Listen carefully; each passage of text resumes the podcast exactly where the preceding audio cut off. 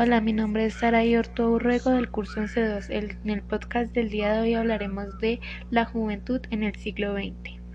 La adolescencia es un segundo nacimiento porque es entonces cuando aparecen los caracteres más evolucionados y esencialmente humanos.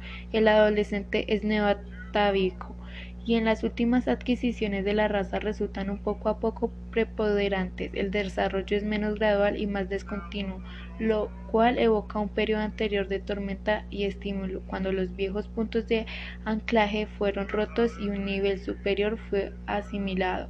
Hall 1904 en 1899 se impuso en la legislación británica la prohibición de encarcelar a los menores de 16 años al lado de los adultos. En 1908 se instauraron los tribunales de menores. Eran medidas que ponían de manifiesto el reconocimiento social de una nueva categoría de edad, situada entre la infancia y la mayoría de edad. Primero en los Estados Unidos y Gran Bretaña y después en el resto de países occidentales, los jóvenes comenzaron a retrasar su incorporación al mundo laboral y a pasar cada vez más tiempo en instituciones educativas, escuelas e internados, prisiones y tribunales de menores, servicios de ocupación y bienestar.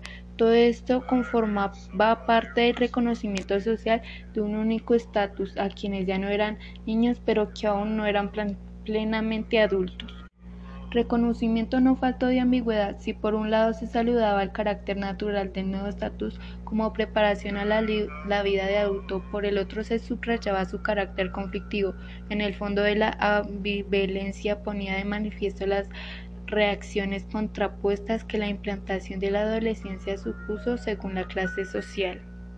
Mientras para los jóvenes burgueses significaba un periodo de monotonía social dedicado al aprendizaje formal y al ocio, para los jóvenes obreros era una de las consecuencias de la segunda industrialización que los expulsaba del mundo del trabajo y los condenaba al paro forzoso y a la calle. En 1904, el psicólogo y educador norteamericano G. Stanley Hall publicó Adolescent Psychology and Its Relations to Biology, Anthropology, Sociology, Sex, Crime, Religion and Education. En la obra monumental se considera el primer tratado teórico sobre la juventud contemporánea.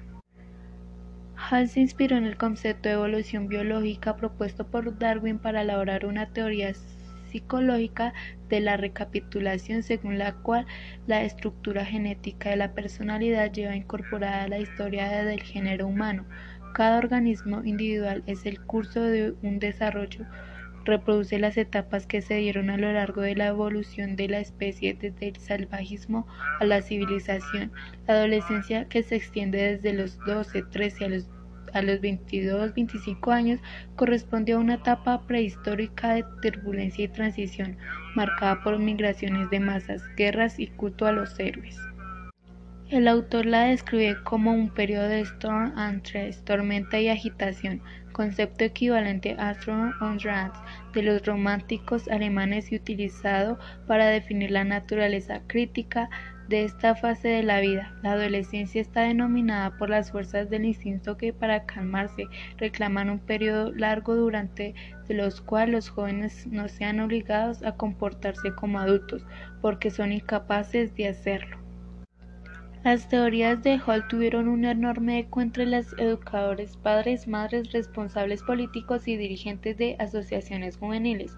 La obra contribuyó a difundir una imagen positiva de la adolescencia como el paradigma del progreso de la civilización industrial, celebrando la creación de un periodo de la vida libre de responsabilidades, caracterizado por el conformismo social. Y bueno, esto ha sido todo por el podcast del día de hoy. Espero les haya gustado mucho y sea de su agrado. Muchas gracias por escuchar.